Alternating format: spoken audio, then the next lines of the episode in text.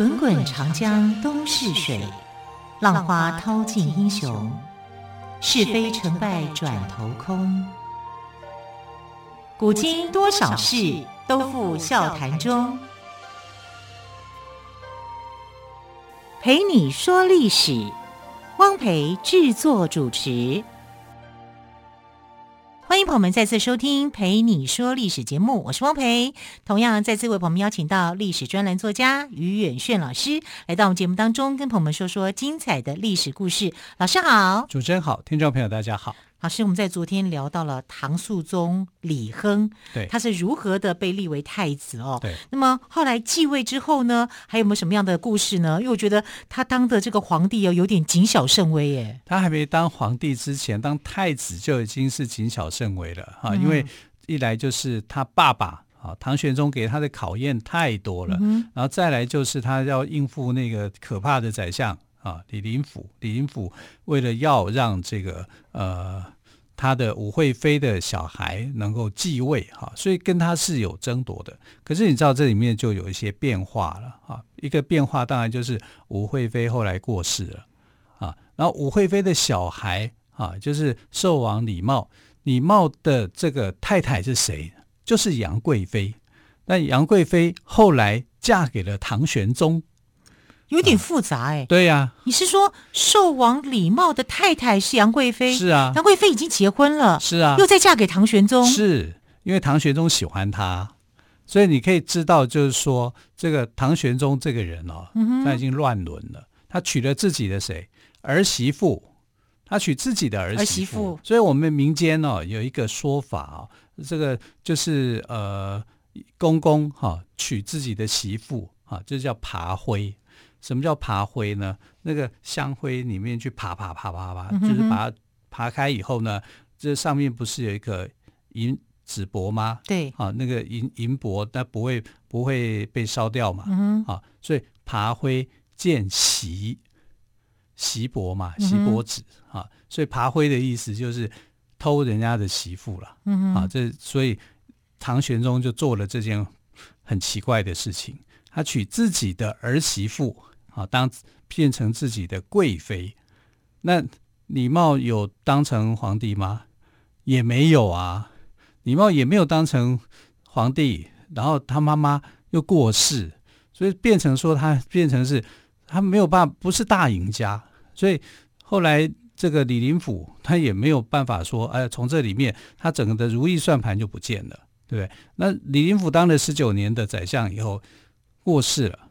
就被杨国忠给取代。其实他之所以会过世，也是跟杨国忠有关系。杨国忠本名叫做杨昭啊，那因为他对唐玄宗很忠心，所以唐玄宗给他一个名字叫国忠。但这个人一点都不忠心啊！他我觉得这些人都好会演戏，你们觉得这些人？他是一个赌徒，他很会赌博啊，所以他在赌博的时候，这算牌都很厉害。啊，比如说怎么算怎么算呢？他们一定有他们自己的算法。这其实说真的，高这个技巧高超的是很聪明的。是啊，很会算牌的。他是不学无术之徒啊。啊，那不是韦小宝吗？类似啊，这样他就是因为很会算牌，啊，然后算牌，然后去计算说，哎，这个几个花子，他多少，你你欠多少赌资，总共是这样。因为那个唐玄宗无聊的时候就跟。杨贵妃在打麻将嘛，然后打打打打一打的时候，他就去算，哎，这个多少钱？这样他算得一清二楚，一清二楚以后呢，唐玄宗就很开心，他说：“哎呀，你真是我的朵之郎，朵就是度啊，那个度要呃要念成朵，朵啊，就是计算这个财务，朵之郎就是古代的这个财务大臣啊，所以他从这样子从赌技。”去赢得唐玄宗的喜爱，你看这不是莫名其妙吗？然后他自称他是杨贵妃的这个哥哥，其实他不是，他不是杨贵妃的亲哥哥，他是杨贵妃的那一族的人。嗯哼，啊，那因为这一层的关系啊，所以唐玄宗呢就因为这样子就啊重用了杨国忠。那杨国忠啊，就是一开始在李跟着李林甫，后来反李林甫。啊，李林甫后来被他也是害得很惨的，哈，反正恶人自有恶人报，啊，然后他就当上了这个呃这个宰相。可是你要知道，李林甫至少有一个好处，安禄山看到李林甫的时候会吓到发抖，因为他安禄山最怕的一个人就是李林甫。安禄山会怕李林甫？怕，非常怕啊！因为他看到李林甫的时候，就觉得李林甫的那一双的眼神，好像可以看透他整个人一样，他很害怕，所以看到他，他都是不寒而栗的啊！所以整个这个唐朝里面，他之所以会忍住那么多年没有造反，是因为李林甫还在、嗯、啊，他就怕他。但他最不怕的人就是杨国忠。然后杨国忠也讨厌他啊，因为觉得说李林甫啊都呃这个安禄山都不听他的话。那安禄山这个人呢，很巴结，他巴结谁？就巴结杨贵妃啊。然后在杨贵妃面前就称说杨贵妃是他的什么呃妈妈啊，怎么样这样干嘛？反正就很恶心，恶心到家了啊。然后他是一个胖子嘛。啊，史书上说他有三百斤，三百斤不是指三百公斤哦，那就太胖了，会跳不起来。三百斤，呃，古唐朝的一斤大概是四百多公克，你这样算起来，他也有一百多公斤啦。啊，所以他应该也是一个非常胖壮硕的一个胡人，他是粟特族人嘛。嗯。然后他这个，你是说他胖，跟但是他很会跳舞，他会跳胡旋舞。你说安禄山吗？对对，安禄山很会跳舞，好跳这个胡人舞的时候是呃让唐太呃唐玄宗都觉得哦这个人厉害的，嗯、好，所以呃这个唐玄宗是很喜爱安禄山的，所以就不断的给他升官，不断的给他节度使的名称，让他的军权越来越越来越大，越来越大以后他就扩权了，所以杨国忠那个时候因为他讨厌这个安禄山，山，他就常常就跟这个唐玄宗讲。呃，安禄山要造反，安禄山要造反。呵，结果安禄山，唐玄宗相信吗？他不相不相信啊、嗯。他觉得我那么疼爱他，他这么样的这个敬重我，哈。每次来到宫里面，他每次到宫里面去问安的时候，他都是先问杨贵妃，再问这个唐玄宗、嗯。唐玄宗有一次就问他说。你为什么次序颠倒了？你应该先问我的、啊。说哦，我们胡人但知有母，不知有父。哎呦，好会讲哦！可是我要是杨贵妃，我没有很开心哎，因为我们但知有姐。八母不是说老了吗？啊，所以你知道杨贵妃哈会被扣上这样的一个骂名，那也是真的，就是这几个男人是干的这种好事，对不对？哈，就呃，因为这样子的关系，后来安禄山叛变了。安禄山叛变，你知道最开心的杨国忠，杨国忠就说：“你看吧，我就说、啊，我当初就跟你讲喽，对呀、啊，他一定会叛变的。哎，那你去，你应该要想办法嘛。结果杨国忠不会指挥，不懂得怎么样作战，他反正让前线的这些将领，会打仗的将领，他通通把他给杀了。然后你又指挥不好，结果后来安禄山的这个大军，安禄山的大军本来以为，如呃唐朝的这个将领，他可能会抵挡不住。”但没有想到说，因为杨国忠的这个策略是错误的，他们就一路上来打破潼关，然后就往长长安城这边过来。往长安城这边过来，就代表着说长安城快沦陷了。所以长安城要沦陷的时候，那时候你知道，长安城的老百姓还不知道发生什么事。皇帝做了一个决定，什么你知道吗？跑掉啊？对。唐玄宗跑掉了，跑掉，他就带着妃嫔跟保护他的将领，好往四川撤。你没有告诉老百姓发生什么事哦，然后竟然就这样这样子，然后自己就无，你也不守土卫国，然后就跑掉了。他就跟着这个呃杨国忠、杨贵妃，反正这群人就就跑了，啊，就连夜就跑走。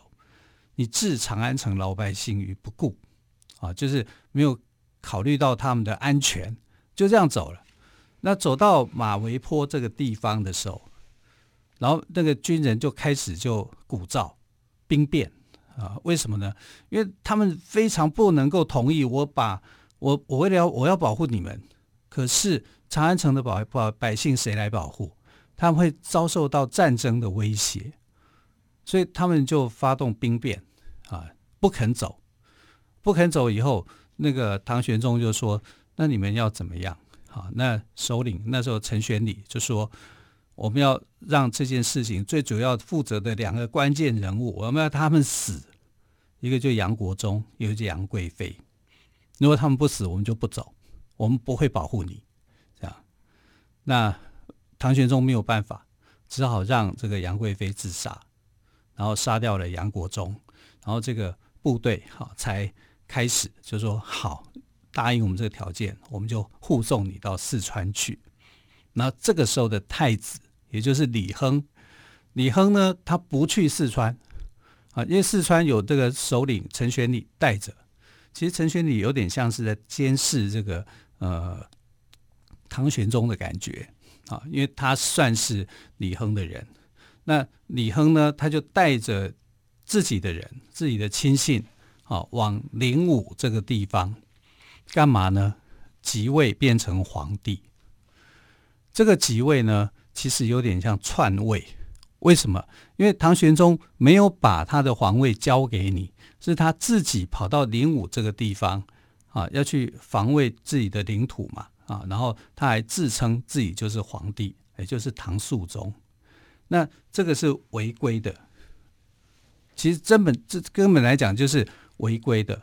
你怎么可以啊？突然之间皇帝还在，你就自称自己是皇帝？嗯哼，自称皇帝之后又会发生什么样的事情呢？我们先休息一下，之后再请岳远炫老师告诉我们。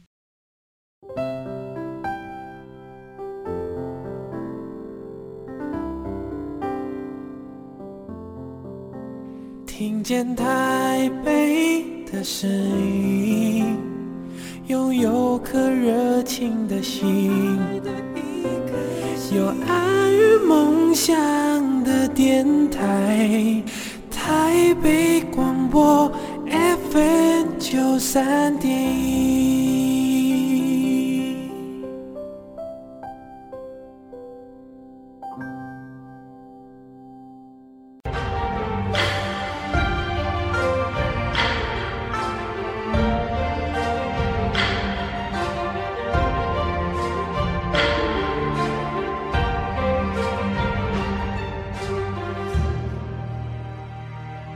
这里是台北广播电台陪你说历史节目。好，我们特别来宾于远逊老师刚刚谈到了哦，唐肃宗在灵武即位，因为发生了安史之乱哦。对。那，哎，那个时候唐玄宗就到四川去了，对不对？对，他不顾城里的老百姓的死活嘛，嗯、自己先跑掉了，就先跑掉，带着杨贵妃，但杨贵妃自尽。对。但是因为在马嵬坡的时候就发生了兵变嘛，啊，那你要处处理兵变，他们要求就是要把杨国忠跟杨贵妃先杀掉再讲，他们觉得是罪魁祸首啊，所以杀掉以后，这个唐玄宗，我已经把最心爱的人杀了，他心里头你想想看，他会很失落，因为他已经是一个老人家了啊，所以他他的情感受不了，他是不可能再去管理国家大事的。啊，然后这个时候的这个太子也很聪明啊，他就是带着另外一支部队到灵武去即位啊，变成了皇帝。这个皇帝是没有经过任命的，是他自己就称为自己是皇帝的。照理讲，应该是呃这个唐玄宗任命他，皇帝传位这样子，对，传位给他嘛。可是他是没有，他是自己就说我就是皇帝了。然后，呃，尊这个在四川的这个唐太宗叫做太上皇。嗯哼，照理讲，在四川的唐玄宗。哎，唐玄宗，对对对，是太上皇。嗯、所以你可以看得到，就是说，这个呃，唐肃宗某个角度他还是有一些他自己的谋略的。对啊，但可能就是那个时代你必须要这样子做了。所以也有人说，马嵬坡事件根本就是呃唐肃宗他的阴谋。呃，但我觉得这样的一个说法不太可靠，因为呃，那个时期真的是整个情况是非常非常的紧张的啊。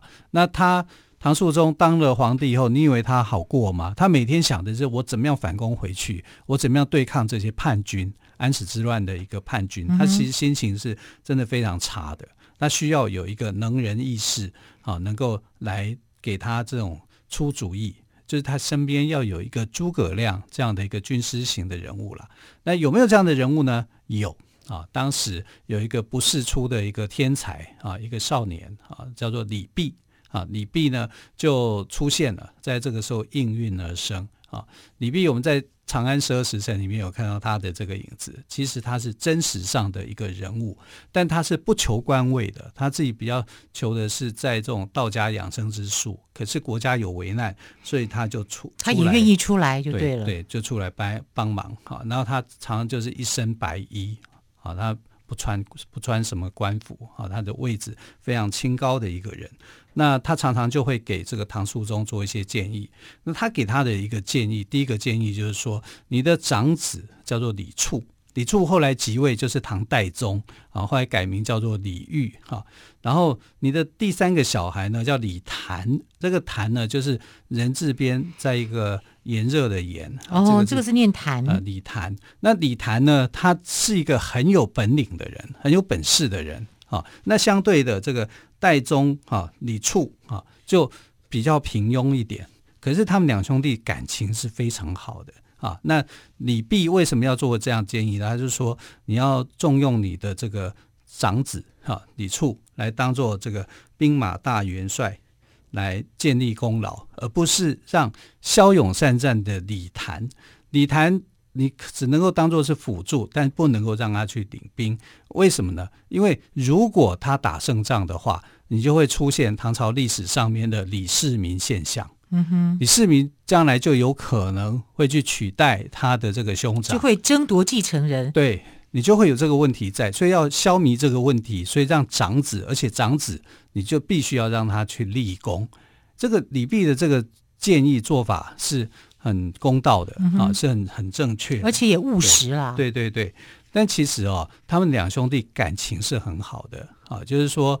呃，李处跟李谭之间感情是非常好的。然后那个时候兵荒马乱，那么乱，谁有办法再去想到这些？那除了李泌这种闲人哈，他可以用第三者的客观的角度去想，他才可以看到这个问题。不过以当时来看，他们真的不太可能会有这个。我先把国家给复兴了啊，把大唐的这个声威给恢复了再说啊。就没想到呢，就是这个张皇后。她就不想让这个李谭出来，因为李谭不是自己的小孩嘛，所以她就当然就是说我的孩子，哎，能够能够接任皇帝，那就最好。她就想办法要去伤害这个李谭，然后去陷害他，然后跟那个时候的一些宦官，嗯、我们知道唐朝是宦官，从这个时候开始哈，就开始介入了这个政事哈，就是变得很严重。所以呢，两兄弟之间的这种感情。李谭是一个个性很刚直的人啊，然后啊，他就在这个李辅国跟张皇后的这个排挤之下，非常的气愤。后来因为竟然这样子就冤死了。那冤死了以后呢，其实广平王也就是李处啊，后来的代王呃的皇帝哈，就是他就觉得他的弟弟的死是很冤枉的，不该这样的。这也不是李泌的想法，李泌只是不想让他变成兵马大元帅而已。可是他并没有说我要排挤掉他，啊，然后别人就是拿着李泌的话，好像拿来这种顺势推舟啊，啊，然后就发生了这种情形。那你说唐肃宗怎么办呢？他后悔都来不及了，因为他一心一意就想要让唐朝恢复到过去的这种荣景嘛，这种荣景是他经历过的。怎么在我手上就变成这个样子？安史之乱就把整个国家的局面变得很就面目全非了。对，好，所以他每天其实是谨谨慎慎的在过他的日子。嗯。说真的讲，他的一生当中，大概只有在十王府里面当了十十几年的那个快乐的生活。对对，其他生活里面，我觉得他不快乐。他每天都在担心这个，担心那个。当皇太子的时候也担心。对不对？李林甫那么狡猾，然后就去对付他。对，然后当皇帝以后也很担心，都战战兢兢的。对，所以他只当了七年的皇帝啊，他就过世了。那这七年过得压力太大了，他人生非常的大。对对，然后这个七年当中，安史之乱平定了吗？差不多到尾声了，可是到他的时候还没有。好，那最后他是传位给代宗皇帝，哈，就是李煜，哈，让让他变成这个接任的皇帝来处理这些问题，也是，也是长子李处嘛，对不对？对对对，啊，李处后来改名就叫李煜嘛，对，代宗皇帝。对，所以我们看唐肃宗的这个一生哦，说真的讲。我觉得蛮悲催的。要是我当这个皇帝，我会觉得这样好辛苦啊。对啊，你看他一开始就受到宰相李林甫的迫害，两度哦，都跟太太分开耶。对对，等于是完全就决裂，都没有任何的关系了。对，为了要保自己保自己的命啊。对啊，啊，所以你可以看得到唐朝的这个社会。在唐玄宗，你自己在想些什么呢？对不对？唐玄宗当了太上皇以后，其实虽然说他在失意当中。可是他的一些重要位置的还要经过他的任命，才才能够那个、嗯、啊，不然的话，其实以像呃这个李亨的即位哦，在某个角度我们来看，他跟篡位也没两样，对不对？你没有经过上一任的皇帝的同意哦，你就自称为皇帝了，这不是造反吗？如果在他过去的认知，这就是造反。可是现在因为是战乱时代，是安史之乱的时期啊，所以我就好像就好啊，你的这个造反我就不管了，不理了，因为他没有办法理啊。因为如果你不起来领导反抗的话，我年纪大了，我做不到了啊。所以呃，唐唐肃宗所继承的是一份压力，当然他有一份就是他想要恢复大唐的荣誉啊，所以呃。但是他的在位的这七年里面，我觉得他是非常非常的辛苦的。还好还好有一个能人叫做李泌啊，李泌给了他一些很好的建议跟帮助。对对对。所以当一个好皇帝哦，身边一定要有一些能人来帮助。对，不管是文功武略，我觉得都重要。但是他因为太想要让。唐朝恢复那个荣景，至少长安、洛阳啊要恢复啊，怎么样干嘛？所以他没有把李泌的这个长期的一个计划给实现出来啊。李泌是给他一些很好的建议哈，然后这个建议是可以去永绝后患的，但是他就想要速成啊，求那个最快的那个点啊，所以呃，反而造成了后来的这个藩镇割据跟宦官为政的那样的一个乱局。嗯唐朝就变得更可怜了，所以从安史之乱以后，我们看到唐朝好像就是一去不复返了，回不来了。好，所以说唐肃宗哦，就是我们说李亨哈，他在位七年，他一生中除了皇子时期过着比较安稳的生活之外，从皇太子的时候开始就开始过着战战兢兢的生活。他受到了宰相李林甫的迫害，又两度跟妻子离异，最后呢娶了家族背景深厚的张良娣。当上皇帝之后呢，又致力平定叛乱，也没有办法照顾，也没有空了哦，去照顾到后宫。没有想到呢，张皇后跟李辅国勾结，陷害皇子，也冤杀了李谭哦。这就是悲剧了，我觉得是悲剧了哦。他自己，我觉得他是很想为大唐做一些事情，可是事与愿违。对，呃，即便尽力了，他自己也活得战战兢兢的。没错。很可惜，他没有按着李泌的步骤去走，他稍微急切了一点，要不然也许可能发展会不一样。对，也许那就是一个转机，他能够让唐朝转危为安。嗯、因为唐朝不是说我讨厌这个这个时代，这个时代是一个乱世，造成我民不聊生，好，所以我要去取代它。可是那个时代的唐朝是非常富庶富有的时代啊，嗯、所以。我怎么想都想不懂，为什么有一个时代能够像唐朝这样，是在最繁荣、最富庶的时候发生的这样的变乱，然后这样的变动以后，竟然是一去不复返。你应该还有很多机会去回来的，结果这个机会变成是落在藩镇的手里，藩镇去掌控的地方的这个呃权力，变成了军阀割据的局面。然后掌控在宦官的手里，宦官还可以去掌握生杀大权。有几个皇帝都是被宦官立起来，甚至杀掉的。所以你看，唐朝真的是在宦官乱政这部分呢，是呃所有的朝代里面最危险、最可怕的时代。是，然后可惜了哦。好，非常谢谢岳迅老师连续两天跟我们讲唐肃宗的故事。老师，谢谢喽，亲爱的朋友，明天再会，拜拜。